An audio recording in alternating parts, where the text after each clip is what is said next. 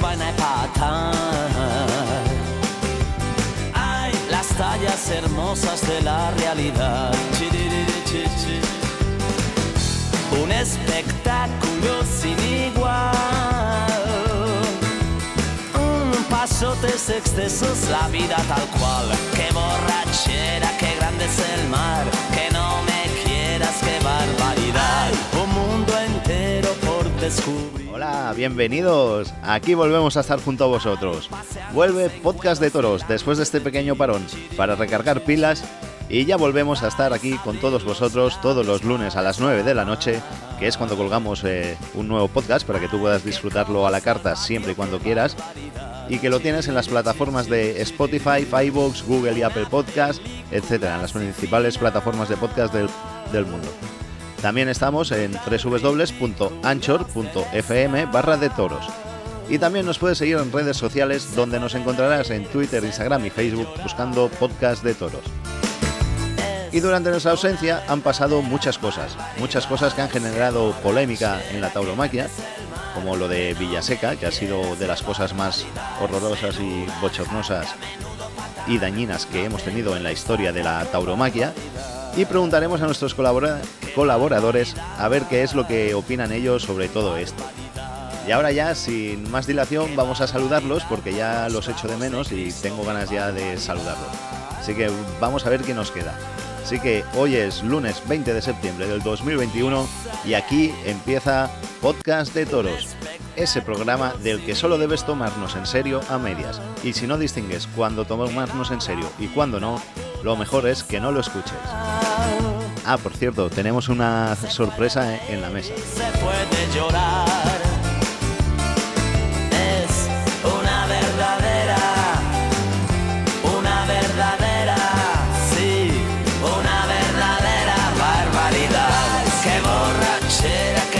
El mar,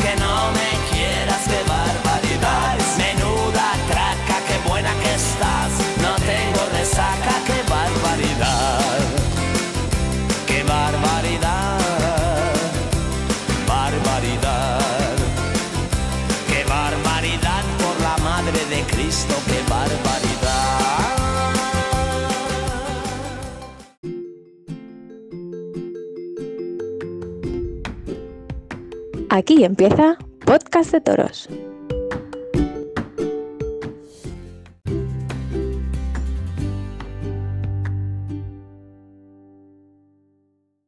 Bebemos más cerveza de la que podemos tragar. Vaya puta borrachera hemos cogido.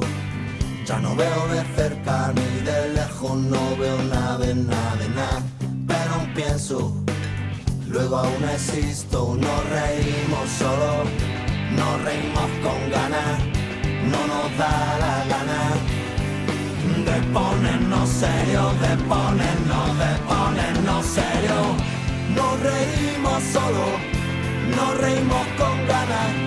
No nos da la gana de ponernos serio, de ponernos, de ponernos serio.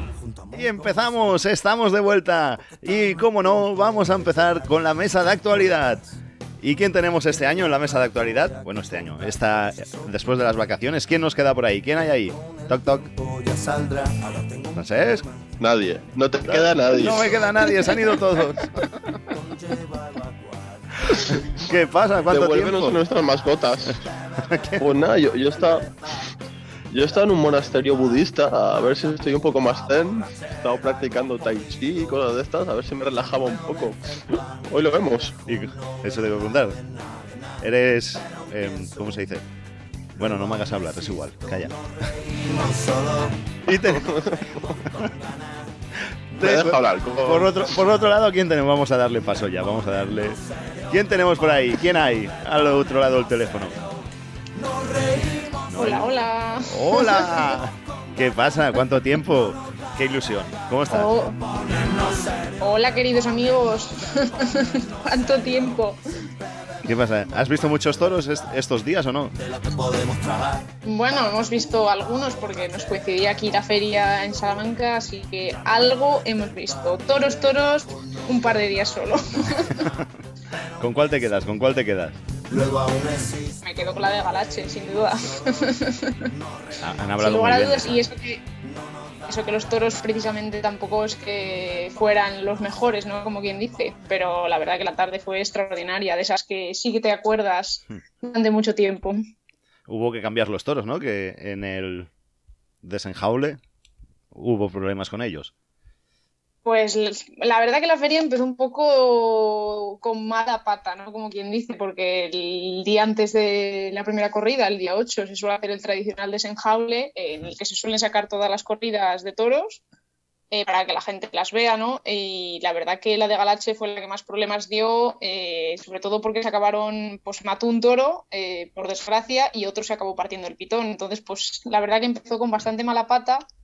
Y a partir de ahí, pues sacaron el resto de los toros de en uno, como yo creo que había que haber hecho desde un principio y más en una ganadería como esta que aprenden tan tan rápido.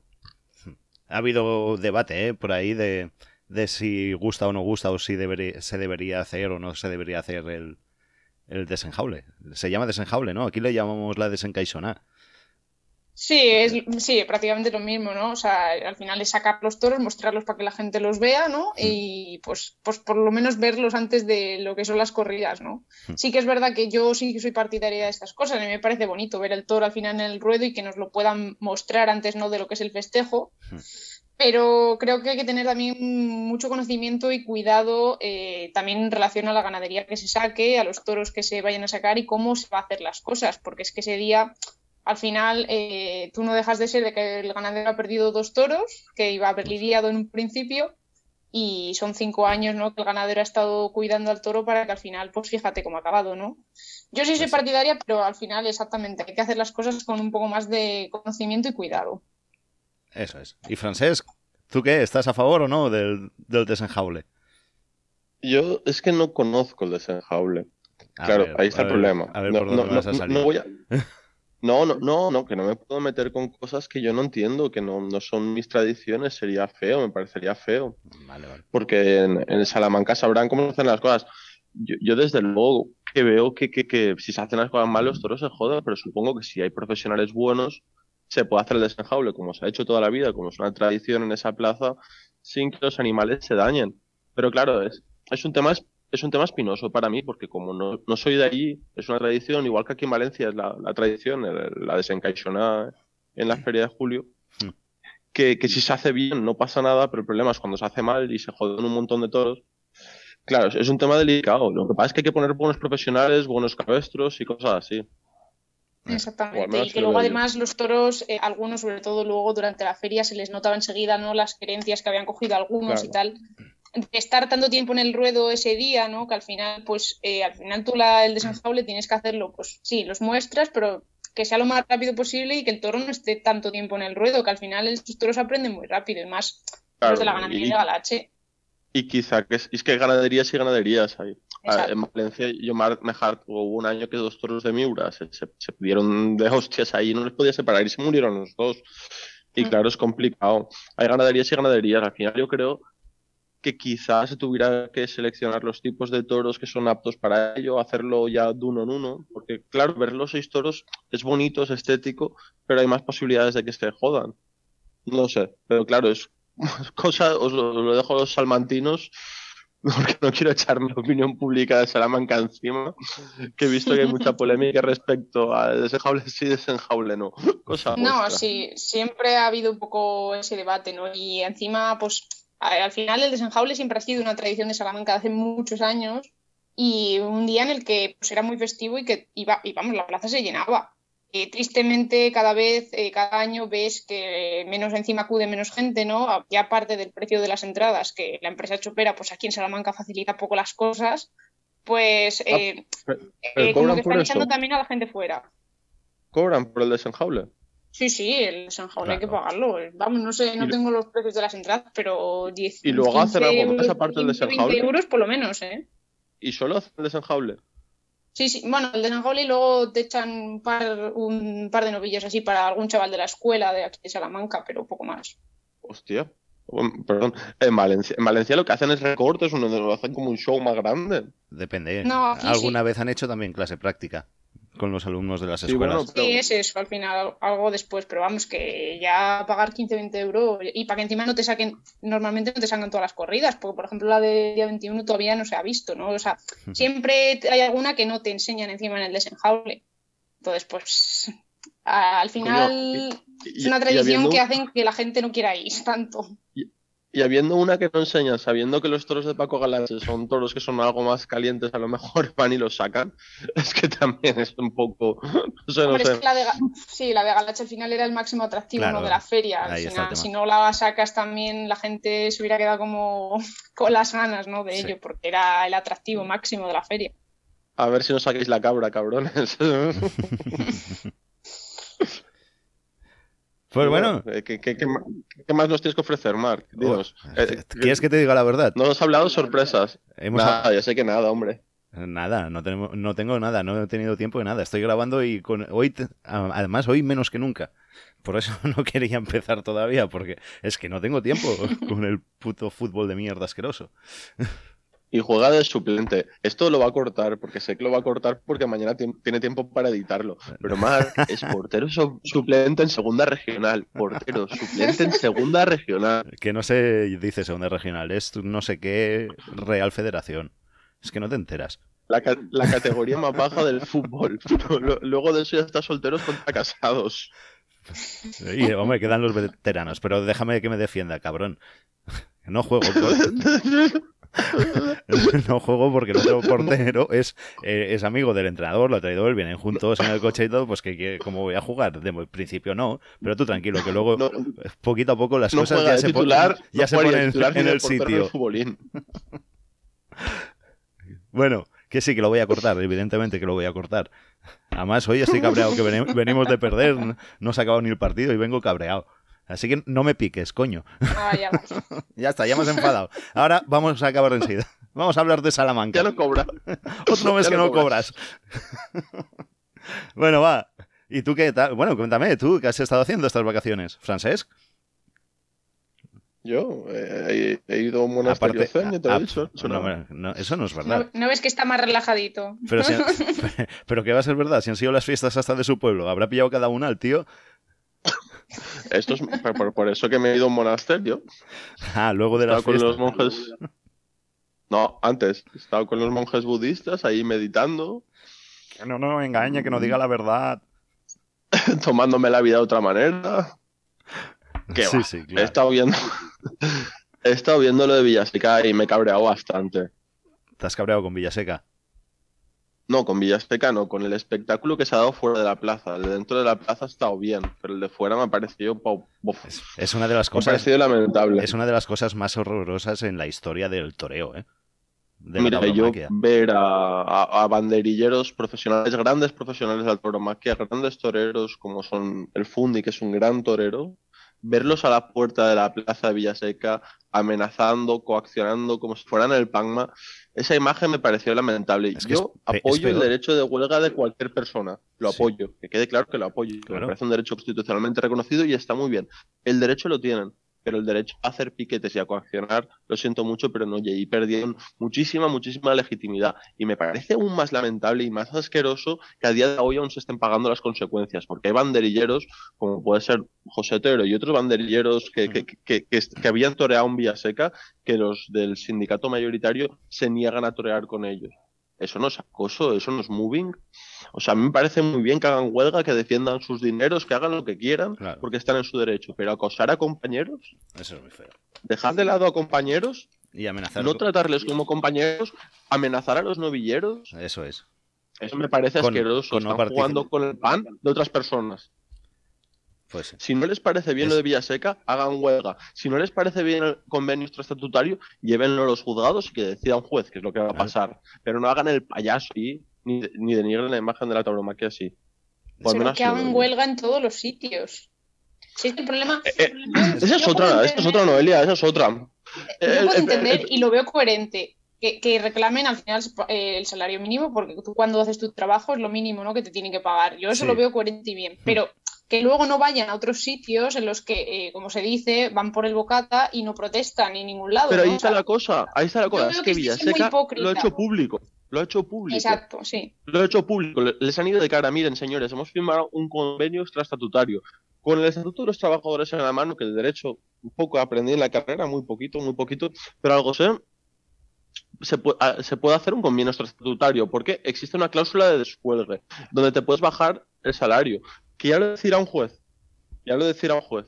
Pero lo que han hecho en Villaseca es ir de cara, es ir de cara, es decir, Mm. mira, nos descolgamos del convenio, vamos más baratos, pero todos cobran. ¿En cuántos pueblos no cobran y nadie se entera? Ya, es que es eso. Está el ¿Por, problema. ¿por qué, El problema es la por qué se publicidad. con Villaseca y no con los otros sitios? ¿Por qué? Pues hombre, en el- en el comunicado puso que también, entre otras razones, por el excesivo novillo. Sí, también. es que... Eso es- estaba en el comunicado. No, estaba en su comunicado, es que ahí se les vio el plumero. Sí, sí. Puso por el excesivo trapillo de algunas reses. Hombre, por favor, hombre. A mí Sí, que, que- y- que hagáis huelga por no, por no cobrar los mínimos me parece bien. Que hagáis huelga porque el convenio extraestatutario os parece ilegal, me parece bien. Pero lo que no podéis decir es que el excesivo novillo y dar esa imagen que habéis dado y seguir marginando a día de hoy compañeros como estáis marginando, porque son compañeros, porque cuando se visten de luces son igual de toreros que vosotros. No son toreros de segunda y estáis tratando a los de otro sindicato como toreros de segunda, tratándoles como si fueran basura, como parias sociales. Y me parece asqueroso por su parte, porque son toreros como ustedes. Toreros como ustedes. Y las cornadas que dicen, porque yo en Twitter dicen las cornadas, los cojones, pues esos señores los, los cojones y las cornadas los tienen como ustedes o quizá más. Me parece que, que, que lo que hacen de, de coaccionar a chavales es feo. de, Es si no es- vienes con nosotros, no toreas. A mí, si al chaval le sale natural decir, mira, yo sin mi cuadrilla habitual no voy a torear. sí, sí. Bien, es todo esto. Pero saber fehacientemente que les han mandado recomendaciones de no ir, que no torearan en el circuito, que al final ha sido mentira, porque Isaac Fonseca triunfó en el circuito del norte, Sí, eh, organizado por la Fundación del Toro de Lidia, y fue el triunfador de Villaseca. Por cierto, torerazo Isaac Fonseca, México tiene torero. Lo tiene. ¿eh? Y, Sí, sí. y luego Manuel Pereira también fue cotriunfador de, de, de, la de las novedades del norte y toreó en Villaseca. O sea, que eran amenazas, de- pero bueno, ir ahí coaccionando a los chavales que el primer día se cayeron dos del cartel. Sí, sí. Y además, Es, es Y, duro. y el mismo día. sí. Y el mismo día, al final, solo- al final por Es que la encima- razón de secundar a la huelga, solo se cayeron tres, porque otro se cayó, pero a- aportó parte médico. Sí, exactamente. Pero al final, son- pero joder, que yo me imagino en la piel, estar en la piel de esos pobres novilleros eh, eh, el primer día con todo, con el fundi, con todos los banderilleros detrás, pues a mí, sinceramente, me asustaría, o sea, me- sentiría coaccionado, me sentiría violentado con gente del toro gritándome detrás, que no tengo suficiente con estar jugándome la vida delante del novillo, con la presión que tengo de que estoy en Villaseca, de que un triunfo aquí me puede dar mucha bola y un fracaso me puede mandar a casa para siempre. Como para que además reciba llamadas, no sé, eh, señores eh, del sindicato mayoritario, háganselo mirar, háganselo mirar, porque se están cargando el futuro de la fiesta, coaccionando novilleros. Hay que ayudar a los novilleros, hay que coaccionar a los novilleros. Y me parece muy bien que reclamen por sus dineros, que muy bien que se los habrán ganado seguramente. Pero lo que no pueden decidir es lo que van a cobrar otros. Lo que no pueden decidir es si el chaval va a torear o no va a torear. La huelga tiene que nacer de una forma voluntaria. No puede ser por coacciones. Y yo estoy seguro A ver, que esta fuerza que han mostrado, que, que- que- que en un momento dado, muchos de los banderilleros que han secundado la huelga hubieran ido a Villaseca. Pero la bola se hizo tan grande que, que estaba como para ir, ¿no? Como para decir voy. está. Sí, exa- exactamente. Si es que a día de hoy eh, están vetando a banderilleros del sindicato minoritario de Asprot porque torearon en Villaseca y los de la. Unión no les Sí. dejan torear con ellos. Y es así. Si, si lo dijo uno por Twitter, luego borró el Twitter rápidamente, el tweet rápidamente, pero. Pero hostia, ya se había hecho viral. Es, es que, sí, es que me parece tan triste. Es que, es que me parece tan triste. Señores, se dedican exactamente lo mismo. Se- si el convenio no les gusta, vayan a los juzgados y que un juez decida. Que también les digo que tienen bastantes probabilidades de perder a los de la UMPE. Y no solo porque existe la cláusula de descuelga, sino porque el sindicato mayoritario no es representativo. Mm, Es un tema jurídico que tampoco voy a aburriros con él, pero hay jurisprudencia al respecto como que es probable que pierdan.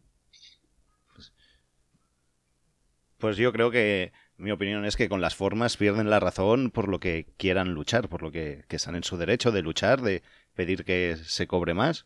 Eh, en su es derecho. que, joder, es que Eh, otra cosa es que yo lo comparta. con la camisa otra- rota. Otra cosa es que yo lo comparta, no, pero las formas no me gustan. Las formas las pierden. Eh, Ver al Fundi, un tío, un torero al que yo Que sí. respeto una enormidad. Yo el Fundi le respeto una enormidad porque el Fundi ha matado de todo en todos los sitios con una verdad absoluta. Un torerazo, un torerazo. Pero. Verlo ahí gritando con la camisa rota. Ha patinado, Maestro, pero esta vez por ha favor. patinado y Igual que Juan Mora, ma- maestro, por favor. Que a esos dos sí que les califico de maestros. Maestro, por favor. Así no. Sí, pero bueno. Noelia, ¿Veis cómo estoy más relajado? No he gritado mucho. no, no. Has dicho todo lo que Ha has querido más tranquilito, sí. Lo ha dicho todo muy bien, muy coherente, muy relajadito, que así da gusto. Eh, No- Noelia antes molaba. A mí me gustaba más Es antes. verdad, se nos, se nos está relajando mucho. Sí, Esto va sí. a perder vidilla. Desde que está enamorado y tiene, desde que tiene novia está muy relajadito. Que yo estoy enamorado, Noelia. Dale con la. Sara, cariño, si escuchas esto, es broma. Uy, No, me falta Alejandro para encabronarme. Es que te me falta, él a sí. mí, tío. Ahora, se- ahora sí, porque eh, Alejandro eh, además estuvo allí, así que. No, pero Alejandro está más exaltado. Nos juntamos los dos y nos exaltamos más. yo, sí- yo me iría a la otra parte de plaza. Sí, tú estás al lado de él. Si yo te he visto al lado de él, sacando el pañuelo verde. Claro, pero, pero de él y engañe. tuyo a la vez no puede ser, eso no. No, yo me pongo otro sitio de la plaza. Sí, les veo de detrás. Bueno, va, ¿qué más tenemos? No, ¿Qué, os- qué te has preparado más para esta para esto? Hemos empezado ya directamente con lo de Villaseca, estamos ya de pleno, pues seguimos con ello. ¿Queréis decir algo más de Villaseca o qué? Eh, me- sí, sí, sí, sí, sí, sí, sí. Pues sí. venga. Que, que la, la ganadería de novillos de moda para mí es Baltasar Iván y la ganadería de moda es Baltasar Iván. O sea, ha hecho una novillada fantástica. Luego hubo un novillo muy interesante de la quinta. Destacar que tal vez bajó un poco la presentación de Villaseca. O sea, se echó alguna novillada, como precisamente la quinta se echó algún novillo que no debió salir, incluso de Jandilla se echó algún novillo que le tapaba mucho la cara, pero tenía cuerpo de heral, no de novillo. Bajó la presentación, supongo que para años posteriores eh, se, se, o sea, se volverán al buen cauce. Y en cuanto a novilleros, pues, pues de esta... Isaac Fonseca, me encantó Isaac Fonseca. O sea, me pareció un novillero en novillero. Que ha sido el ganadero, unos- ha sido el vencedor y el ganador del alfarero de oro. Sí, sí. Y, y con unos cojones que la arrastran. Sí. Y toreando bien. Sí, sí. Y tocando muy bien, muy valiente, con novillos nada fáciles. Sí. Porque luego también le vi al mismo Isaac Fonseca en la final de, de las novillas del norte, que estuvo también súper valiente, súper torero, pero claro, ya con la de Jandía, que la de Jandía se cayeron todos, tío, parecían bolos. ¿Qué, qué- qué mierda novilla fue? Así de claro, se caían todos. Y la de Jandía de hoy en Sevilla también, mal, o sea, hubo un momento que a Jandía le calificaron de turista, yo no sé quién, pero ¿quién lo hizo? Sí. Pero Isaac Fonseca, si preguntara, salió el hebreo aquel y se creyeron. Del hebreo debieron matar a la madre, al padre y a los hermanos, porque vamos. Venga, va, que, que ya se va animando Francesc. que, que- que es verdad que lo que está saliendo es. Son babosas, por favor. Y le llamaban. Y decían que eras turista tú. Si les pegaban medio puyazo y caían, tío. Y bueno, es que es triste, es triste. Muy Ay. patético. Pues, Bueno, el Isaac Fonseca estuvo muy, muy bien con las babosillas también. Mejor que el Manuel Pereira. Porque es que, claro, a ver, es que se, se, ha se le habido polémica ¿eh? en encima. cuanto a ese empate, ha habido polémica. A ese premio compartido. Polémica. Polémica ninguna. El ganador es Isaac Fonseca, aunque lo pusieran a compartir. Bueno, Si tú miras el material que tenía uno y el material que tenía el otro, numéricamente están igual de orejas. Hmm. Pero si uno mm, hace algo con pino y el otro lo hace con caoba y hacen la misma escultura, Puede tener algo Pues que oye, ver. eh, Oye, puede tener algo que ver quién lo apodera o qué. pues mira, eh, no, lo- no creo. La verdad que no creo. ¿No? Son gustos. A mí, Manuel Pereira lo que hace, o sea, ahora, palos a mí, pero a mí no, no me disgusta lo que hace Manuel Pereira, todos sabemos que sabe torear. Pero eh, ahora está arreando como novillero, está arreando como los novilleros de antes, pues de rodillas, montando el show de novillero. Y, es un tipo de torero que también, también hace falta, ¿no? Es el torero Cierto. bullicioso, que está todo el rato de rodillas, que acosa al toro, que se sube encima. Está en novillero. Eh, y, yo cuando dicen eso, hay una frase de, de, Padilla que dice mucho que le dijo el maestro Paquirri, otro que también le llamo maestro, le dijo, panaderito, tú de rodillas, tú de rodillas. Y ya cuando tengas la finca te pongas a torear bien. Porque... ¿Eh? ¿Verdad? No, eh, la finca se la habrá comprado, pero torear bien aún no lo ha hecho. pero... Pero Manuel Pereira es un tío que sabe... ¿Pero cuántos novilleros hemos visto vale, que teniendo un gran eh. gusto para torear han fracasado? Mm, pues Hombre, pues no llega a cualquiera. ¿Cuántos no llegan? Pues un montón. Evidentemente, por eso la profesión es así de difícil. si llegara cualquiera. exactamente. Francés, deja hablar un poquito a tu amiga Noelia. A tu amiga Noe. Que no le dejas hablar. no, porque, no, además porque comentaba lo de Villaseca y vamos, lo de Isaac Fonseca y tal. Yo no le pude ver, ¿no? Sí que leí muy bien, que vamos, que estuvo muy bien y tal y creo que sin duda el novillero triunfador de momento de la temporada, ¿no? Y quería destacar, eh, ahora que hablabas también de Sevilla, el hecho de que Isaac Fonseca no esté en Sevilla es verdaderamente vergonzoso, ¿no? Que en una novillada de triunfadores Isaac pues Fonseca esté fuera, ¿no? Siendo básicamente el que ha triunfado, como bien dices, en el circuito del norte, en el circuito de Madrid, en Villaseca, o sea, es que yo creo que más méritos no se pueden tener, ¿no? Y Manuel Pereira, pues sí que es verdad que es un novillero que a día de hoy yo creo que en cuanto a nivel de toreo, ha bajado un poco eh, con respecto a cómo empezó, eh, pero bueno, es un novillero que sí en la plaza siempre te lo deja todo, ¿no? Ahora mismo está, como dice Francés, en novillero y siempre te deja algo que ver, ¿no? Puede gustarte más su toreo o no, pero bueno, es un novillero que tampoco pasa desapercibido. Muy bien, muy bien. ¿Y qué más, qué te gustó a ti de, de Villaseca? ¿Qué has bueno, ¿qué te, sé que estabas en la Feria de Salamanca y tal, que no, no las has visto muchas, pero ¿qué te ha trascendido? Pues mm, la verdad que sí, poquito a poquito, porque claro, nos pillaba allí, con, coincidían todas las tardes, ¿no? Al final, entonces, pues, eh, y además coincidían en hora, entonces poco pude ver más que leer alguna cosa, eh, lo de la novillada de Baltasar Iván, como ya habéis comentado, eh, que leí que fue bastante buena. Eh, lo de Isaac Fonseca. Eh, vi, sí que vi la primera, eh, la que destacó José Rojo, que yo creo que es un novillero que no había visto antes, pero que me dejó con, bueno, con, buenas sensaciones. Y poco más, ¿no? Tengo pendiente, ¿no? De verlas repetidas, porque como las televisaba Castilla-La Mancha Media, pues imagino que las habrán subido y tengo pendiente de verlas. Así que a ver si me pongo al día y las veo. Yo estoy igual, ¿eh? Pero poquito a poco llegaremos. Poquito a poco. Es que yo he desconectado estas vacaciones, no he visto ni toros. Yo después de lo de después de lo de rato entrenando para ser suplente de segunda regional, córtamelo si tiene huevos. Voy, a poner lo que has dicho tú antes de tu pueblo. Eso que tengo grabado de antes. ¿Qué he dicho de mi pueblo? No lo puedo decir ahora. Mucho, ¿no? No, no. ¿Vamos a Nada. Bueno, ¿por dónde íbamos? Va. Cuenta, eh, vamos a hablar de Salamanca, va. Cuéntanos algo, cuéntanos cómo ha ido por ahí por la feria de Salamanca, Noelia.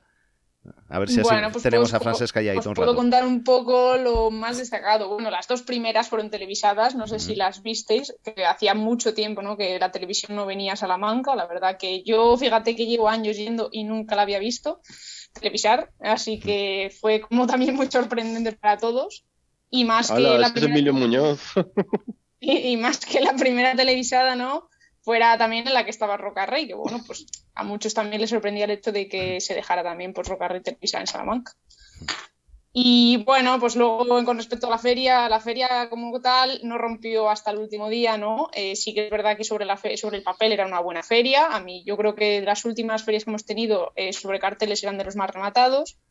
Y de la primera tarde, que fue la de Núñez del Cubillo, que es la única ganadería que ha venido de fuera, pues a destacar sobre todo a Domingo López Chávez, ¿no? Que es el que ha salido triunfador junto a Roca Rey, pero el que mejor toreó sobre todo por la madurez ¿no? y el momento que atraviesa López Chávez, eh, estuvo muy bien, sobre todo con ese cuarto, que fíjate cómo son las cosas, ¿no? Que López Chávez está acostumbrado a torear ganaderías duras y tampoco es que tuviera un lote de estos que dices de cubillo que te permite torear, pues, más tranquilo, ¿no? Como él querría a lo mejor, porque ya acostumbrado a ganaderías duras, se tuvo que meter igual entre los pitones del toro, eh, de hacérselo llegar mucho, o sea, como quien dice, no fue tampoco la tarde más fácil para Domingo López Chávez, pero estuvo francamente bien. Luego Manzanares, la verdad que mm, creo que está echando una buena temporada, ¿no? A mí me gustó sobre todo en el quinto, donde creo que toreó muy templado eh, y muy relajado al natural. Eh, sobre todo yo creo que por la espada, y más sabéis siendo en Salamanca, pues perdió los, un poco los trofeos por ahí. Y Roca Rey, pues eh, si te digo la verdad, solo puedo destacar ¿no? el valor que tiene Roca Rey, que yo creo que no es nada que vayamos a descubrir a día de hoy, pero pues a mí me dejó fría en el sentido de pues esperaba más de Roca Rey, ¿no? Sí que pues se lo pasó por donde pocos son capaces de pasárselo, ¿no? Pero para unas dos orejas me parece demasiado excesivo y más tras haber pinchado. Y pues bueno, la de Cubillo pues bastante decepcionante, ¿no? La corrida de Cubillo en, ni en presentación ni en juego, que presentada aparecía la novillada del día siguiente y en juego pues bastante lamentable. Y la novillada del día siguiente, por lo que vi, parecía el ave cerrado. Exactamente. Íbamos como bajando. La novillada del día siguiente, pues parecía las de las clases prácticas de los chavales sin caballos. O sea, el puerto de San Lorenzo, encima, lidiando en tu plaza, una ganadería de la tierra, yo creo que mínimo mereces llevar algo mejor presentado, ¿no? Que seguramente lo tengas en el campo, vamos. No creo que el puerto de San Lorenzo tampoco es que esté lidiando muchísimo este año como para no tener una novillada más en condiciones a una plaza de segunda y más tu tierra. La pregunta es, ¿te lo pagan? Eso ya ahí no te, puedo decir. Y bueno, la novillada, pues si te digo la verdad, es de esas tardes que van pasando los toros y lo único que deseas es que acabe la tarde. O sea, de las tardes más pesadas que he estado yo en la glorieta eh, por los novillos, sobre todo en general, que es que fueron muy, muy descastados y yo creo que a raíz de ahí se empaparon los novilleros de los novillos y fue todo un, un sopor de tarde que, que, vamos, deseábamos salir. ¿No podíais beber? Sí, sí podíamos beber, ¿eh? que estaban, nos dejaban las barras y todo, fíjate. Ah, entonces la tarde fue divertidísima. Mira, es que ni, ni por levantarme me movía, yo estaba deseando que acabara para irme. Yo, me hubiera ido a la barra, me hubiera quedado ahí. Sí, sí, no, sí, eso era un desfile de gente, con razón, ¿eh? ese día con razón. Y las dos últimas tardes pues vimos un poquito lo más destacado, yo creo, sobre todo la de Montalvo también decepcionó un poco. Eh, sí que es cierto que Montalvo lleva bastantes años llevando buenos encierros a Salamanca, pero este acusó yo creo que bastante también el desenjaule, porque la mayoría salieron ya querenciados y bastante mansos. Destacó sobre todo Emilio de Justo, ¿no? que debutaba en la glorieta en esta gran temporada ¿no? que está haciendo el extremeño. Y la verdad que estuvo francamente bien, me gustó sobre todo en el último, en esos pases que da eh, al natural, sobre todo de frente y a pies juntos, eh, fue, estuvo bastante, bastante bien y bueno, los mató a los dos toros muy bien y eso le acabó concediendo pues no una oreja y una oreja y un debut pues de pie, ¿no? En la glorieta al final. Que incluso el puntillero en su último toro, el desastre que hizo, que si no la puntilló 15 veces, no la puntilló ninguna, estaba Emilio desesperadito, pero al final, bueno, Salamanca, que al final es una plaza bastante benévola, ¿no? Y ha ido perdiendo con respecto a los años, pues bueno, le concedió la oreja para salir por la puerta grande. Y de esa tarde me gustaría también destacar a Urdiales, ¿no? Creo que no tuvo lote y mira que la gente esperaba mucho porque el último año fue el triunfador con la de Montado también precisamente y dejó pues pasajes también de toreo muy despacio, que la verdad que bueno, eh, nos dejaron como con ganas de más, ¿no? Eh, pero no pudo hacer mucho más el riojano y fue un poco la pena de esa tarde. Y Ferrera mejor ni comentarlo porque tampoco es que estuviera muy allá. Su primero bien, creo que hizo al toro, lo entendió él, pero en el segundo salió ese Ferrera que quería parecerse a cuando no quería hacer nada y no, no mereció la pena comentarle ni darle bola. Pues y solo me queda por comentar un poco por la tarde de Galache, que yo creo que es la que todo el mundo esperaba y la que pues al final nos hizo disfrutar a todos.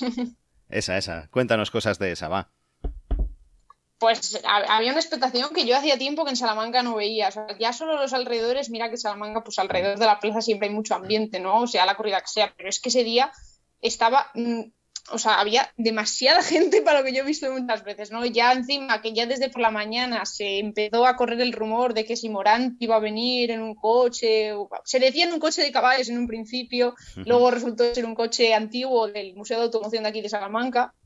Eh, pero la verdad que ya desde ese momento que empezó a correr el rumor en los recortes de la mañana, ya estaba. Es un puto friki. Estaba todo el mundo expectante, pero la puerta de cuadrillas, que, que es que no podía ni entrar nadie por ahí la verdad que ya en ese momento, pues, pues ya toda la expectación era máxima, pero luego, luego la tarde, es de las tardes que dices, sí, pero no.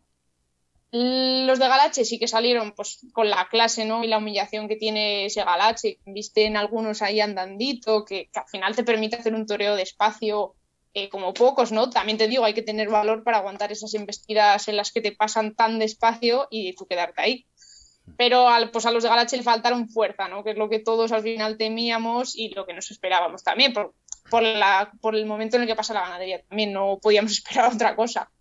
Pero a destacar pues a Morante de la Puebla, que creo que sigue pues con esa gran temporada que lleva, estuvo extraordinario y soberbio, como hacía tiempo que no se le veía en Salamanca, porque aquí llevaba bastantes años de estos de los que dices de broncas, ¿no? Y este año estuvo extraordinario, hizo de todo, yo creo que no le faltó hacer nada ni con el capote, puso banderillas, eh, con la muleta lo cuajó muy despacio y la verdad que aunque pinchó el segundo eh, y le redujo el premio en una oreja, la gente salió eh, que no nadie se acordaba no de los trofeos, sino solo se hablaba del toreo. Y el otro toreo pues lo puso también Alejandro Marcos, ¿no? El torero de la tierra que pidió Morante. Y no podíamos empezar nuestro programa sin tener el primer problema. Ya hemos tenido un corte. No pasa nada. Noelia. El primer, el primer problema eres tú. si no lo seríamos nosotros, si no damos problemas. ¿Cómo, te pasas hoy, no? ¿Qué pasa? ¿Qué te pasa? ¿Que vienes enfadado? ¿Vienes de ver el Benny Carlo o algo o qué? Ya lo hemos perdido. vale, vale. Sigue, sigue, Noelia, sigue. No, y como te comentaba, solo quería comentar eh, Alejandro Marcos, creo que es el, gran triunfador también de la feria, ¿no? Por la dimensión que es el salmantino, que lo pidió Morante, ¿no? En el cartel y cumplió con las expectativas.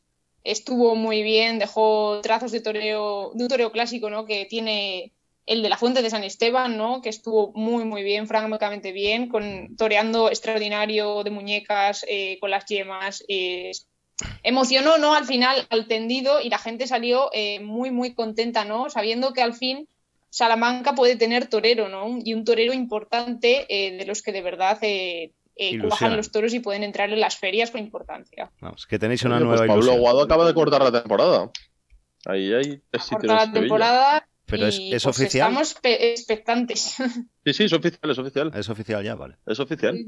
Muy bien. No lo sabía que estaba el fútbol. Bueno, perdiendo. Pues ya está. Bueno, que no se ha acabado. Igual tenemos que volver algún día a jugar dos minutos que quedan.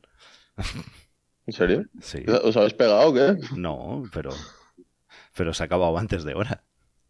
Bueno, va. ¿Pero por qué? Va, que yo no he venido aquí a hablar de mi vida. He venido a hablar de toros. Y de hecho que no me, que no me, que, no me saques el puto fútbol. Que no me saques el puto fútbol. Venga, vamos a por la sorpresa. Va, que tengo un colaborador nuevo con nosotros. Os he traído compañía. estamos expectantes. ¿Os hace ilusión? Nos diciendo que tienes una sorpresa mucho tiempo, pues estamos expectantes a ver cuál es la sorpresa. Ah, yo me esperaba un Bizum, un colaborador nuevo. no, que tú este mes no cobras. También es verdad, ¿eh? Estamos expectantes del, sobre. Yo quiero sobre. Eh, no, que los sobres son ilegales. No, eh, aquí, vamos por, aquí vamos por lo legal, todo legal. bueno, os lo presento, os, doy paso. Rubén Salazar, bienvenido. Hola. ¿Qué tal, Marc? Buenas tardes desde México. Soy puro mexicano, nacido en este. ¿Qué pasa? ¡Hombre! Este, esta, esta es la sorpresa que tenía. Esta temporada vamos pues a... ¿Me dejas presentar Nos va a venir muy bien. sí. Eh, pues Noelia, eh, Francés, muchísimo gusto de estar aquí con ustedes también, que ya por andar de cotillito y chismoso con Marco terminé de colaborador. Pues eso es, Rubén nos un placer, va, un placer. Rubén nos va a Oye, traer pues la... a mí me parece genial. No me dejan hablar. Tenemos la temporada mexicana. No te quiero dejar hablar, estoy muy ilusionado. Joder, sígueme en. No, joder, pues. pues, te- te- te- somos el, el único podcast de toros que tenemos cubierta la temporada americana, ¿no? joder. Al menos la mexicana sí, y la colombiana con un poco de suerte también. ¿Qué te parece? Eh, es un nivel, ¿eh? Hemos subido el nivel. Aquí hay que hacer que el podcast se vaya para arriba y para arriba. Hemos, hemos trascendido el charco ya, ¿eh? ya estamos ahí. Pues eso, Rubén, ¿y qué tenemos esta semana? Empieza, va, cuéntanos algo de México. ¿Qué está pasando allí con lo de las pullas y todas estas cosas? Y luego hab- hablaremos de Fonseca. Sí, sí. A ver, eh, hace un año aproximadamente cierto grupo de, de ganaderos y empresarios ¿Mm? Eh, propusieron ante la Asociación Nacional de Matadores, que es el sindicato y, la Unión Profesional de Matadores y Novilleros y Rejoneadores aquí en México, junto con la Unión de Picadores y Banderilleros, eh, hacer las pullas pues más chicas. Y ya no usar eh, arpones en las banderillas, sino una cosa rara de funciones. Hay, como todos los lados, cierta prensa, cierto sector taurino que está muy a favor de esto, porque al igual que en muchos lados, eh, la situación ganadera de nuestro país, pues está pasando por un momento complicado entre lo que solicitan los toreros, eh, los experimentos de los ganaderos y la mala racha del COVID, que también ya prácticamente vamos por dos años aquí en México. Eh, bueno, empezaron a hacer festejos un poco jugando en la, en, en la, en la contingencia entre a puerta cerrada, con muy poquita gente, eh, y Sí. obligando a, a los, no, no obligando, sino proponiendo de manera muy impositiva eh, que los picadores usaran una puya chiquitita con la intención de, de que los toros fueran tres veces al caballo. ¿Y eso de quién es idea? Es idea del actual eh, presidente de la Asociación Nacional de Criadores de Toros de Lidia, De los junto con un... Digamos que serían junto- los ganaderos, ¿no? No, es que no son todos los ganaderos. Vale, algunos. Sí, cierto sector, digamos, de... me- a mí me cae muy mal usar esta palabra, pero ciertos ganaderos del sistema. Ya. vale, vale. Ya lo entiendo. Habla- hab- hablando un poco claro, ¿no? Sí, sí. Eh, yo no sé si vaya a estar mal, a final de cuentas yo no me paso a los toros por la panza, pero, Y los toreros. pero ha, sido una cosa muy, que ha generado muchísima polémica entre la afición y entre los mismos matadores. ¿Y los toreros qué dicen? ¿Qué dicen los matadores sobre esto? Hombre, eh, en general que pues ellos son los que se pasan al toro y ellos son los que tienen que decidir cómo se pican sus toros para acabar pronto, ¿no? Ha habido una contrapropuesta ¿Sí? de parte del comité de la Asociación Nacional de Matadores, en la que está integrada pues por los principales toreros de México, está Joselito Adame, está Diego Silvetti, José Mauricio, eh, Arturo Saldívar, el, el, el matador Francisco Odoli, que es el presidente de la asociación, y mandaron una contrapropuesta. Aquí lo que sucede, Marc, Noelia, Francés, es que en algunos lugares eh, al, de pronto salir toros de 5 o 6 años, como llegan a salir ahí en algunos pueblos, cosa que no debería pasar, eh, hay, hay pullas de pronto muy grandes, pero están reglamentadas. Entonces, la contrapropuesta de los profesionales a través de su comité directivo ¿Mm? fue que eh, se use, se homologue una como la de Madrid. Y pero que, es una salvajada. Y que eh, sobre las banderillas ya no se ha hablado, les haré llegar las imágenes de lo que se está proponiendo en México. A Mark sí, se, sí que se los hice llegar, sí, pero... Las colgaremos durante la semana por redes sociales, por Instagram y Twitter.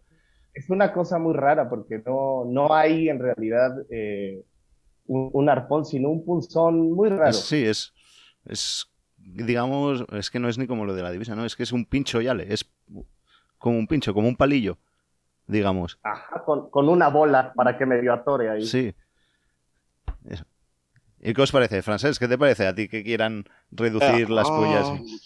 Venga. A mí me parece, a ver, la reducción de pullas yo siempre, siempre me ha parecido bien porque la pullas castiga mucho, pero una cosa es la reducción de pullas a cambio de qué? Claro. A, cambio de que entrena al toro tres veces como mínimo en cualquier plaza, entonces eh, estoy muy a favor. Pero si la reducción de pullas comporta solo reducir la puya, no me parece bien. Lo que tengo claro es que la puya que hay ahora, al menos en España, es, una puya altamente dañina para el animal. Y, si, el o sea, si el picador quiere cargarse al toro ahí, puede cargárselo a la perfección. Yo siempre he abogado con una puya, no es más reducida, sino diferente, y como contraprestación por reducir el tamaño entre tres veces. El animal en las plazas de primera, dos en las de segunda, al menos. Porque veríamos más el tercio de balas. Lo que pasa es que yo, ahora igual voy a, digo, Rubén digo una barbaridad.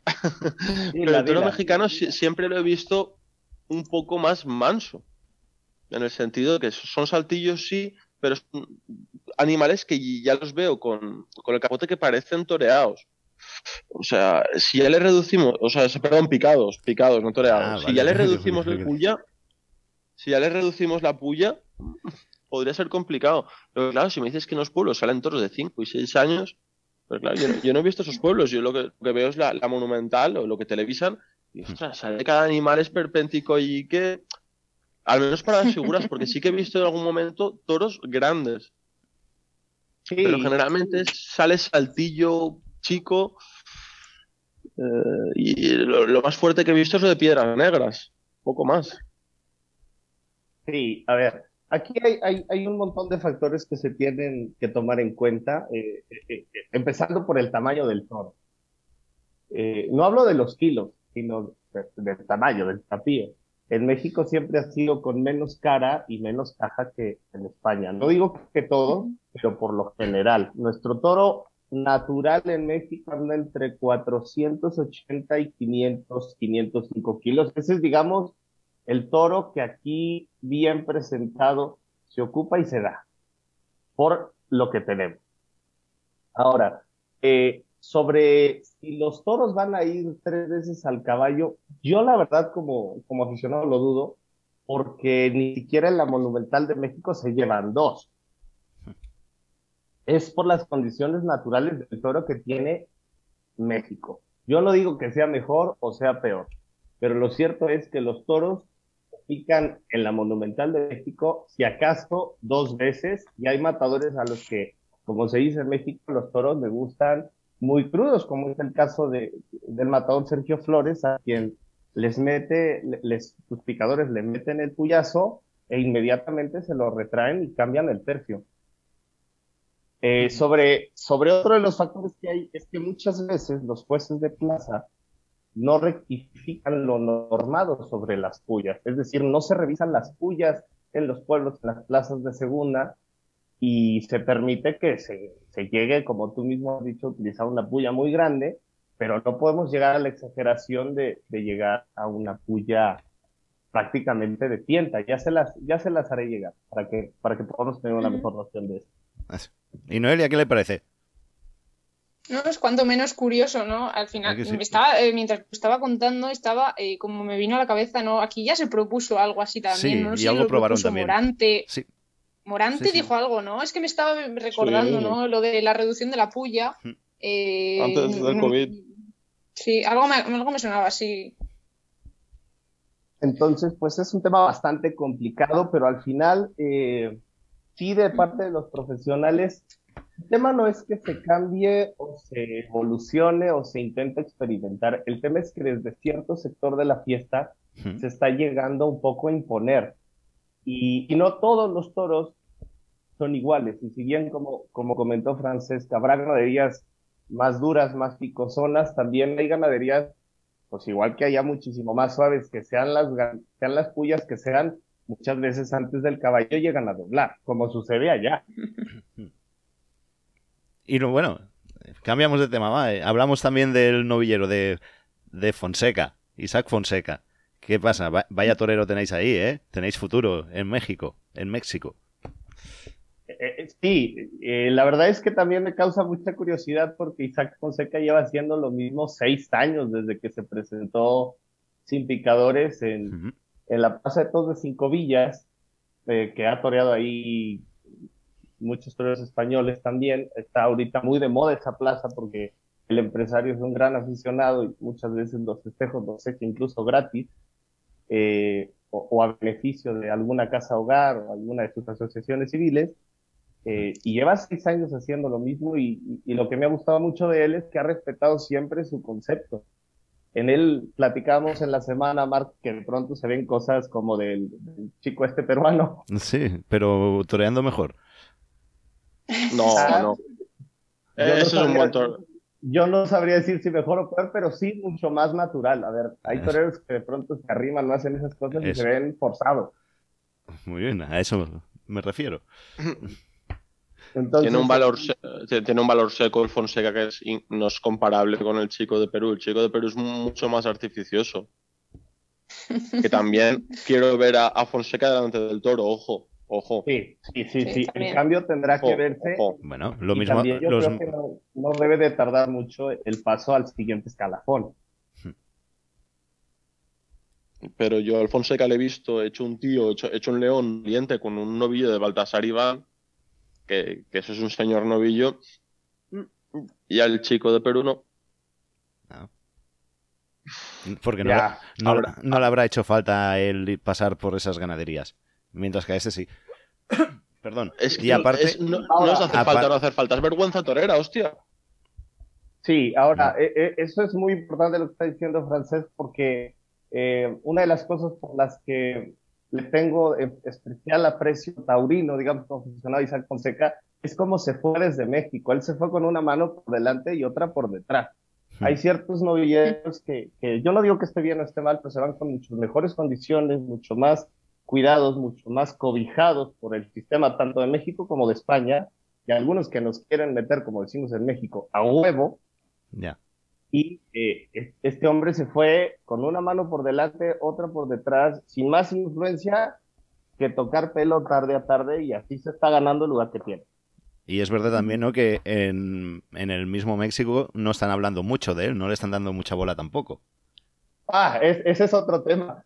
Eh, De hecho, el fin de semana en el que estuvo con el de Baltasar Iván en, en Villaseca de la Sagra, Sí. eh, pues, ciertos periodistas mexicanos que andaban por allá por las fechas de Nimes y ciertos carteles importantes que, que se están dando allá en la temporada, hablaron más de una presentación, si bien no mala, digamos más bien regular, de algunos otros novilleros que tuvieron actividad en, esa, en, en ese, ese fin de semana. Sí, sí.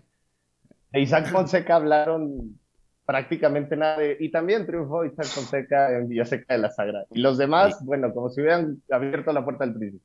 En Villaseca de la Sagra y dicho. el Circuito del Norte. Sí, claro. No sé. Habrá que ver cómo hablan de él en, en este fin de semana en, en- en los programas taurinos y, y en los reportajes que se iban a hacer desde México para España. Hmm. Pero en general es como, e- es lo mismo que les digo, como no está cobijado por el sistema y por cierto eh, sector empresarial de, de- de la fiesta y cierto sector ganadero, se le da poca difusión, pero la verdad es que a través de, ya todo te enteras a través de las redes sociales, está llegando de manera inmediata y en el aficionado de a pie, digamos, hay muchas ganas de verlo en México. Vale.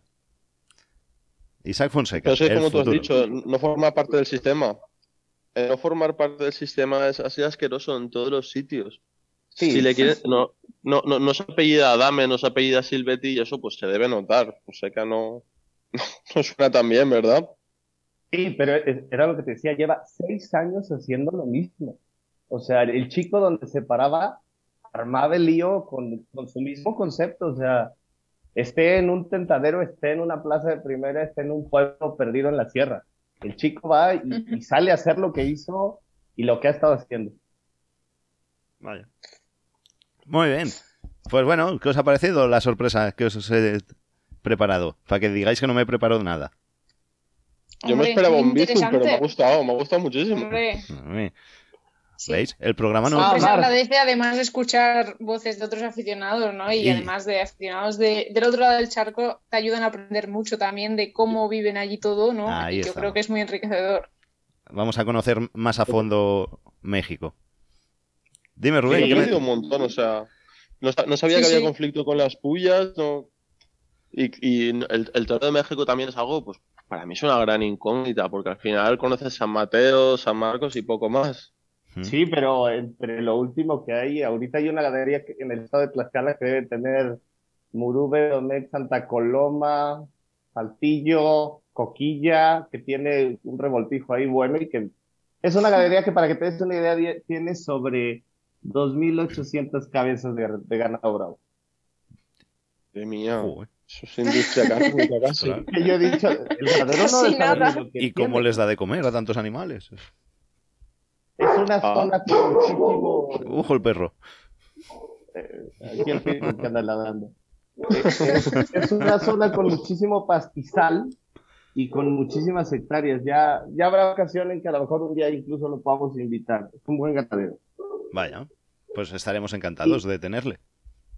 Y bueno, Marco, verdad. también, nada más aprovechar también antes de que, de que, de que, bueno, yo no sé si ya se va a acabar mi participación o no, pero eh, les digo, les digo, eh, un poco lo que pasó en Vista Alegre está pasando en el centro del país con la México, que por condiciones eh, gubernamentales y sanitarias no se sabe a ciencia cierta qué va a pasar. Hay rumores de que puede haber ciertas corridas en lugar de temporada grande, Ujú. un poco lo que pasó en Madrid en, en verano. Pero eh, en días pasados, eh, una empresa que se llama Santa Julia Espectáculos, que siempre estaba en el ojo del huracán porque ha hecho cosas y experimentos que a veces le salen bien y a veces no, eh, ha presentado una, un cereal taurino en Texcoco, que es una zona, una ciudad a unos 45 minutos, una hora de la Ciudad de México, donde ha echado una feria de 18 festejos.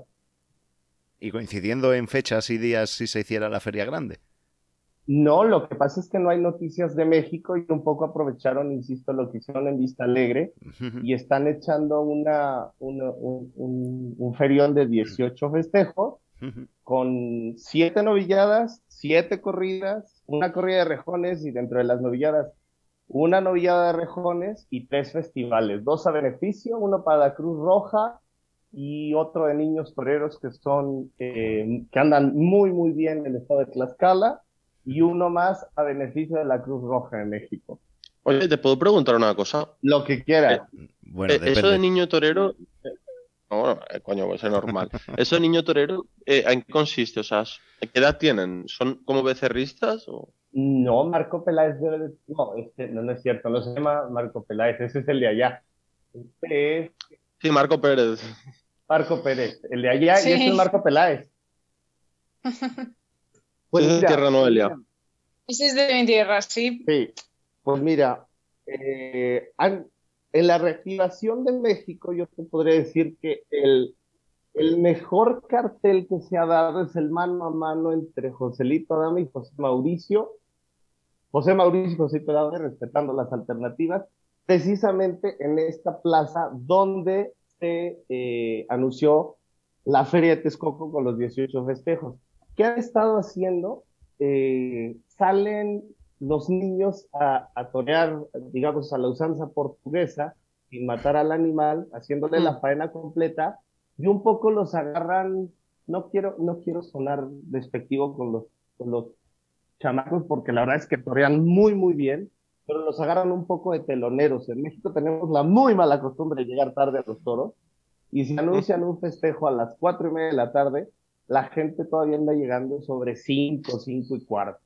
Entonces, eh, un poco para darles exposición, un poco para darles eh, toros, y están al mando del matador José Luis Angelino, que fue apoderado por Victorino Martínez España. Entonces, me parece muy curioso. Yo tengo la, la típica imagen de, de, de Michelito, esperando ahí en México cuando apenas levantaba dos palmos de altura.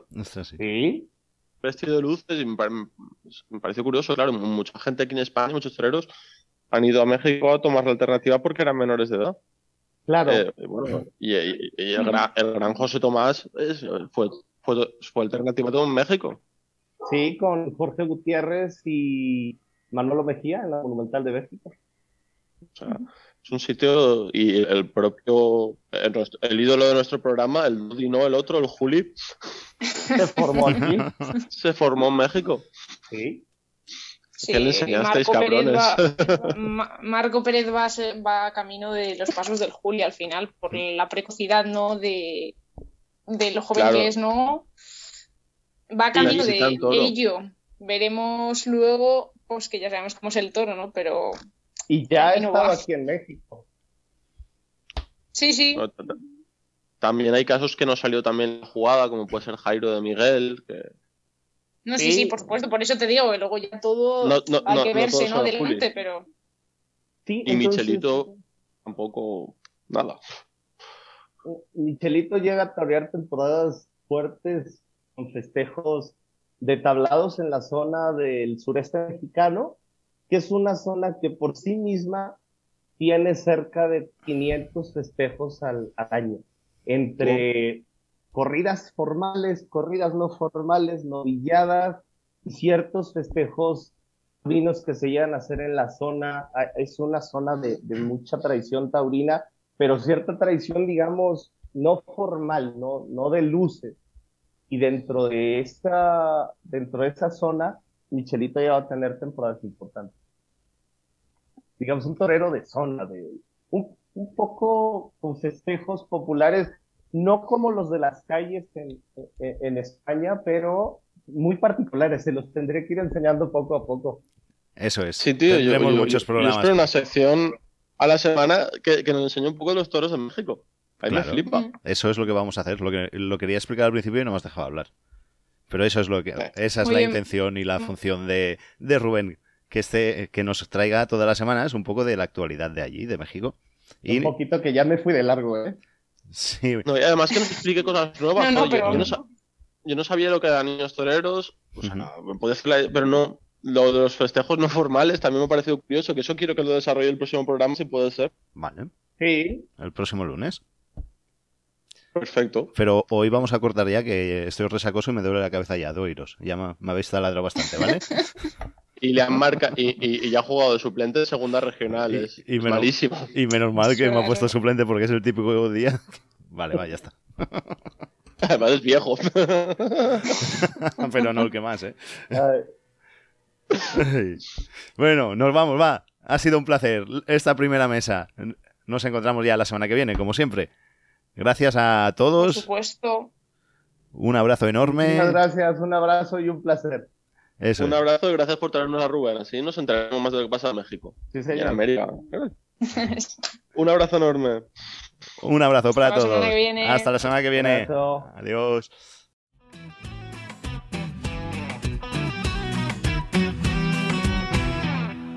Sé que siempre soy un alma libre que nada pide, que solo vive.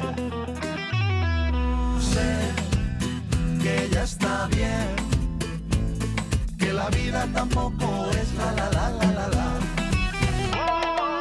¿Cómo voy a cambiar mi vida? ¿Cómo quieres que cambie el alma? No te niego lo que me pidas, no te pido nada, ni te niego nada.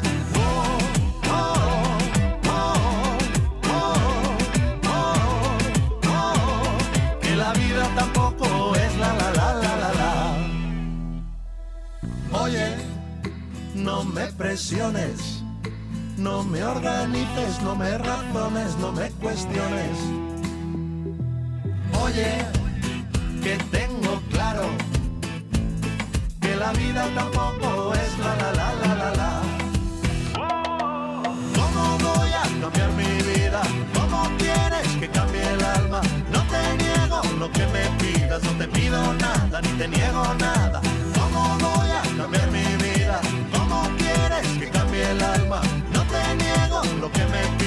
Te pido nada, ni te niego nada.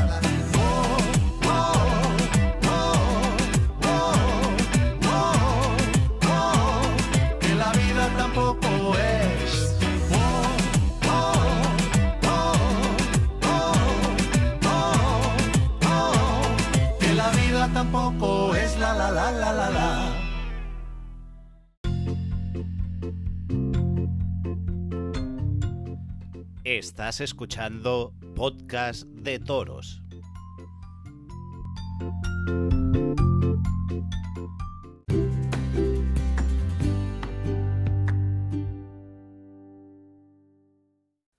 Bueno, y continuamos en Podcast de Toros, continuamos hablando de novilladas y novilleros.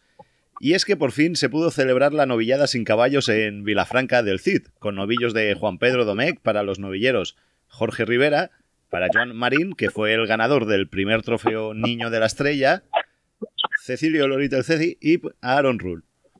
Y con nosotros tenemos hoy al triunfador de la matinal, Joan Marín. Enhorabuena y bienvenido un día más a Podcast de Toros. Ah, buenos días. ¿Qué tal? ¿Cómo estamos? ¿Estás contento o no con lo de ayer? Bien, bueno, sí, contento, claro. Qué manera de torear, ¿eh? Entregado, bien colocado y, buena actitud en cuanto a, a, torear. Yo te puedo decir que estuve a gusto. Estuviste a gusto. Hombre, como para no estarlo, ¿te vaciaste o no? ¿Acabaste vacío? Pues la verdad que no como otras veces, pero bueno, me fui a gusto, contento porque pues al final conseguí cosas que, estaba buscando, pero pues me hubiera gustado, por ejemplo, pues matarlo bien, claro. Luego hablaremos de, la espada, ¿eh? Fue una, una, pena, ¿no? Que se fue trasera, pero estuvo bien. Y bueno, al igual ya no somos tan gafes, ¿no? A partir de ahora ya solo te llamaremos después de torear. ¿eh? Lo de llamarte en la previa se ha acabado. Hombre, yo creo que ha sido una cosa de casualidad, de casualidad porque es una cosa que no es, normal que se suspenda tantas veces. Pero bueno, al final, sí lo importante es que se diera y que pudiéramos estar ahí. Eh, ¿Qué pensaste cuando se suspendió? Porque la primera vez dices, bueno, va, pues se suspende una vez por la lluvia, pero a la segunda. Y, esta semana también ha estado amenazando la lluvia. Pues son cosas que pasan. Y llueve, y no se puede dar. Está claro. Bueno, va, vamos a hablar ya de, del novillo. Vamos a hablar del novillo de ayer. Que ya empezaste a demostrar cómo venías y las ganas que tenías en el quite que hiciste al novillo de Jorge un kit que estuvo lleno de, valentía y de quietud. Cuéntanos. ¿Qué ganas, ¿Con qué ganas fuiste? A ver, cuéntanos tus sensaciones. Pues fue una cosa improvisada, es un kit que no he hecho nunca ni delante de un novillo, ni delante de una becerra, ni lo he hecho pues alguna vez entrenando, pero pocas veces. Y bueno, una cosa que me salió y lo he visto así. ¿Y, ¿Y cómo se te ocurre? Si no lo has probado nunca y tal, ¿qué, ¿Qué, pensabas por dentro? de Decir, voy a hacer este. ¿Qué le viste? Pues, si te digo la verdad, por ejemplo, molestó un poco el aire por durante casi toda la mañana y pues es un quite que en ese momento, conforme estaba colocado y todo en la plaza, pues me era más fácil que hacer otro, por ejemplo, para mí pensar. Y bueno, también pues quieres probar cosas, quieres innovar porque al final hace falta y bueno, pues, pues, pues Y bueno, y salió el segundo novillo de la tarde, que era el tuyo. ¿Y qué te pareció en un principio? Porque con el capote no fue tan claro como luego con la muleta o qué? ¿Qué sensaciones hubo con él desde el principio hasta el final? Hombre, yo pienso que sí, que no fue igual de claro, pero bueno, yo tampoco supe resolverlo del todo porque de podría haber hecho otras cosas que después a lo mejor me hubieran ido mejor para la faena de Napoleta, pero bueno, al final son cosas que, hay que intentar mejorar y ya está. Eh, creo que podría haber estado mejor y, no lo hice, pero bueno, tampoco fácil, no, no ¿Te sientes más cómodo con la muleta que con el capote o qué? No, pero no. No, con el capote, pero bueno, ayer no se dio, no, no quise expresarme y ya está a, mí, me gustaron mucho. ¿eh? Me gustaron mucho los inicios que hiciste de muleta. Al principio que te lo llevaste, te lo sacaste para afuera y las dos primeras tandas con la derecha en el centro del ruedo y las dos primeras de naturales fueron tremendas. Sí que, a ver, hubo algún pequeño enganchón, cosa que es normal a estas alturas con novilleros sin caballos, pues a ver, no puede ser todo excelente y perfecto, ¿no? Tienen sus matices y cosas que, que mejorar. Pero sí que es verdad que me gustó mucho, sobre todo las, las dos primeras tandas ya que te pusiste a torear con la derecha y las dos de naturales. Que para mí fueron casi cumbre. Pues la verdad es que siempre he intentado empezar a lo mejor intentando enseñar todo lo que pueda al toro y, Hmm. y no esto tan tan estético dijéramos o intentar buscar ya desde el principio pues ya ponerte a torear bien y bueno sabes me ha salido bien y otra vez a lo mejor me puedo equivocar Y después continuaste sin decaer la faena y mira que era difícil mantener el listón que habías puesto ya al principio, pero lo mantuviste. Y la, pena, la pena fue, pues eso, lo que hemos dicho, dónde clavaste la espada. Porque si no, para mí esto era de, de dos o, o más. ¿Estás de acuerdo conmigo? estoy de acuerdo totalmente en que lo tendría que haber matado y no y no, y no haber tenido esa mala colocación pero bueno Bueno, pero a pesar de no haberlo matado bien y, y igual fuiste el triunfador, estarás contento y orgulloso, ¿no? Estarás un poco contento, que te veo muy, muy autoexigente. Estoy contento claro que sí porque pues otros días no- vamos el triunfo no es no es todos los días siempre hay que pues fallas y, y no triunfas y ayer pues bueno aún, aún habiendo matado bien me fui contento de la plaza es lo que es lo que me tiene bien ¿Con qué te quedas de lo de ayer? pues me quedo aunque fue una mañana muy bonita la, la afición yo creo que nos apoyó a todos los novillos bastante y fue fue bonito porque se nos acogió muy bien los novillos respondieron y, y bueno pues nos pudimos expresar y la gente yo creo que se fue se fue contenta ayer sí. Hmm. Y, y otra cosa que me gustó es el traje que llevas. ¿Es tuyo el traje? ¿O es prestado? no este sí este me lo es mío me lo hice yo O sea, pues, me gusta mucho, es chulo, ¿eh? bueno, lo, me lo he elegido yo, al menos a mí sí me gusta. El, el bordado, por ejemplo, que es, eh, no sé, a mí me gusta. A ver, Por eso te lo compraste, ¿no? Porque te gustó. si no, no te lo hubieses comprado. Si te haces un traje, pues al menos que te guste. Claro. Ah, No, además es que queda muy torero y te queda muy bien. Al final, los precios te van a costar iguales de lo más sencillo que te puedes encontrar por ahí, pero el color y, y los bordados, pues al final, si los conjugas bien, pues es más bonito uno que si no está bien hecho, ¿no? Oh, por supuesto. Pero bueno, que hay, hay gustos para todos los colores, ¿no? Pero esto es, es, de los, es un traje de los que me gusta. Es muy sencillo el vestido, la verdad. ¿Y qué? ¿Qué hay? ¿Hay algo más? ¿Ha salido algo más desde la última vez que hablamos? ¿Que me dijiste que solo tenías esta?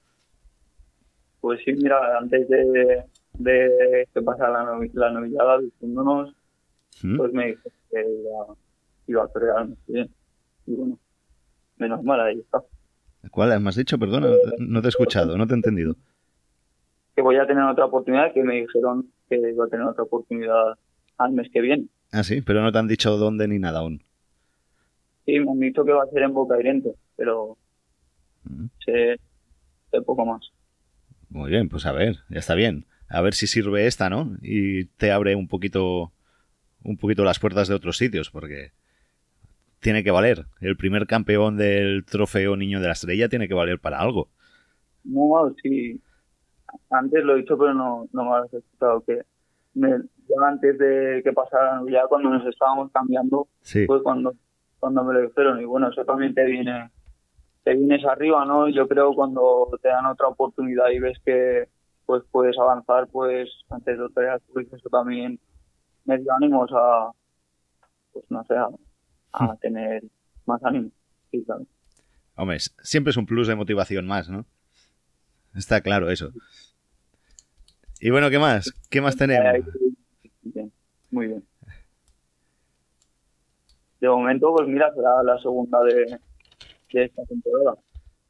Vaya, ¿cómo, cómo han cambiado las cosas, eh? Dos novilladas, me cae la mar en un año. Hace, hace años cuando hacían más, al menos teníais, antes teníais los certámenes estos que hacían de, ¿cómo se llama? Los, las clases prácticas y estas cosas. Ahora dirás Creo que que está una- todo muy parado. Creo, creo que es una clase práctica, pero bueno, es que este año también ha sido un año complicado y quizás o no afecta. Y, y es lo que, lo que hay, hay que aguantarlo y afrontarlo y ya está. Pues, pues bueno, Joan Marín, vencedor del primer trofeo Niño de la Estrella. me alegro mucho por tu triunfo, de verdad. Espero que, que te sirva.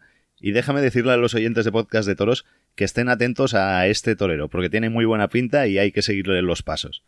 Y gracias por siempre por atendernos como, siempre nos has atendido y haber estado aquí en Podcast de Toros. Y nada, que nos vemos a la próxima. Hablaremos, pero hablaremos luego, como siempre. A partir de ahora lo haremos así, hablaremos luego. Tú vas, toreas, triunfas y luego yo te llamo. ¿Vale? Así lo veo bien porque se ve que tenemos mala suerte. Pero esto va a cambiar, hombre, esto ha cambiado. A partir de ahora ya verás cómo esto ha cambiado. Pues bueno, bueno, va, a seguir así, que tiene que haber justicia al final y si sigues así, tranquilo, que saldrán más oportunidades. Enhorabuena una vez más y mucha suerte, Joan. Un abrazo y estamos eh, en contacto. Vamos hablando. Marc, a vosotros, gracias. Venga.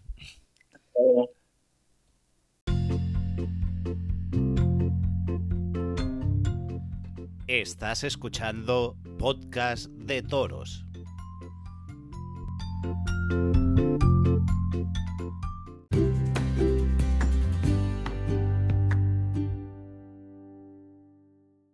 Pues bueno, estas eran las palabras de Joan Marín, triunfador del primer trofeo Niño de la Estrella de Vilafranca del Cid, y me ha llamado la atención lo, lo tranquilo y lo humilde que ha estado el tío está como, como enfadado, como cabreado, no está contento del todo. Pero bueno, eso es bueno. Hay que exigirse que cualquier otro ya estaría contento con lo que ha hecho y eso es buena señal. Exigirse, exigirse y eso es lo que tiene que hacer un novillero. Sí, señor.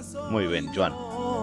Y dejarme contaros que en cuanto a la parte de festejos populares, el próximo sábado por la tarde, creo que es a las 6 de la tarde si no me equivoco, va a realizarse en la Plaza de Toros de Castellón el primer eh, concurso de recortadores con toros de Victorino Martín.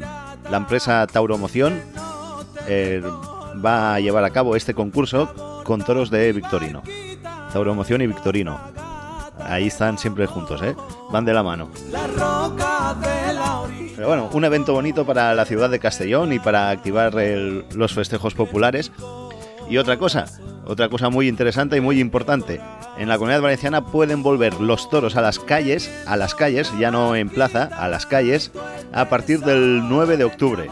Se ha hecho un plan de, de viabilidad y parece que va a ser aprobado. Aún no es oficial, ahora es a fecha de hoy, de ahora, pero pronto tendremos noticias y pronto tendremos toros en las calles. Una gran noticia para los aficionados y ya era hora, ya tocaba. Ya no podemos esperar más. Y eso, que estamos contentos, estamos contentos de que a ver si por fin podemos ver ya toros en las calles. Y en cuanto al, al programa de hoy, pues ya está, ya está. Esto es lo que teníamos hoy. Eh, nos hubiese gustado tener un poquito más de. Me hubiese gustado tener un poquito más de tiempo para hacer otro programa más trabajado, pero es lo que tenemos. Es lo que hay. Queremos traeros los, los lunes y los lunes pues nos va un poco justo de tiempo para preparar cosas y tal, pero creemos que es necesario en lunes, porque si no, si lo montamos de cara a final de semana, ya ha pasado toda la semana y todo, y es que el lunes está todo más reciente y aunque sea una faenada y no podamos prepararlo igual, pues esta nos apetece hacerlo en lunes y ya está. Esa es la actitud, para que los lunes sean más llevaderos. Que nada más. Que gracias por todos, volvemos la semana que viene. Les prometimos novedades, vamos a ir incorporándolas poquito a poco. Ya sabéis que en Podcast de Toros las cosas van lentas. Y que muchas gracias por estar ahí, que ha sido un placer y nada. Nos encontramos ya a partir de ahora todos los lunes a las 9 de la noche. Como siempre tendréis en, en Spotify, iVoox, en todas las principales plataformas tendréis lo que es el, el, el programa. Ahí a la carta. Y ya está, que nada más, que gracias por estar ahí, que hasta la semana que viene. Un abrazo a todos, que pasen feliz semana y nos vemos o nos escuchamos el próximo lunes. Adiós.